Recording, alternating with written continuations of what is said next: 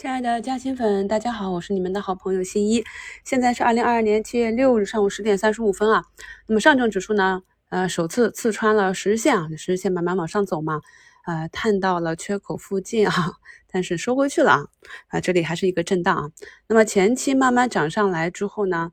调仓换股跟大家讲了，一方面呢是我们越减越少的赛道股啊，那么赛道股每次大涨的时候都是卖点啊。今天呢有一些化工股下跌，也是啊盘前给大家发在股市加薪圈里了啊，就是大宗下跌嘛，这是很正常的。所以后期啊再有围绕业绩，他们业绩不错嘛，这样的暴涨呢都是慢慢的清出就可以。然后呢，就跟大家讲，像低位切换啊，主要就是以六八八科创板为主。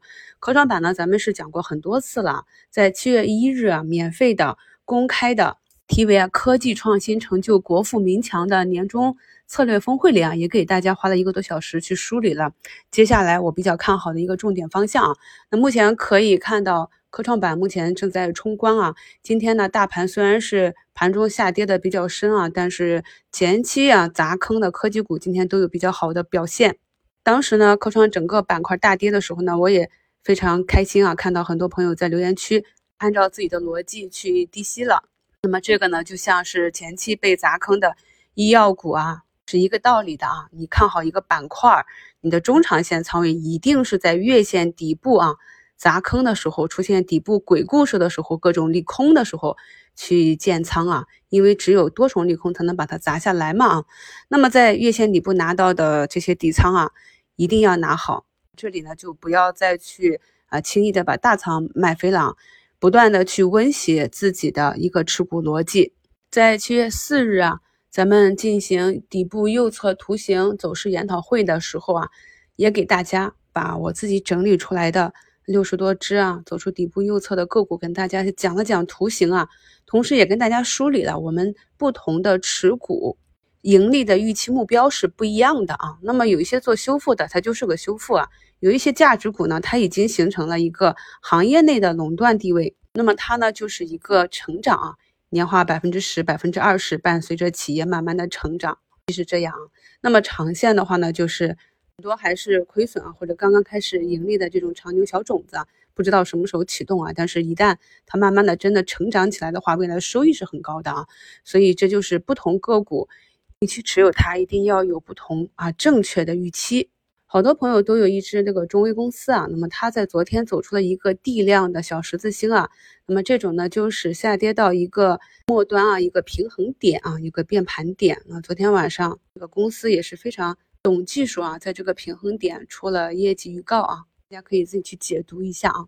那么这家公司呢，我们之前就讲过，出过公告的，拿了很大的订单。那么这个订单呢，也会慢慢的在后期的业绩中啊体现出来。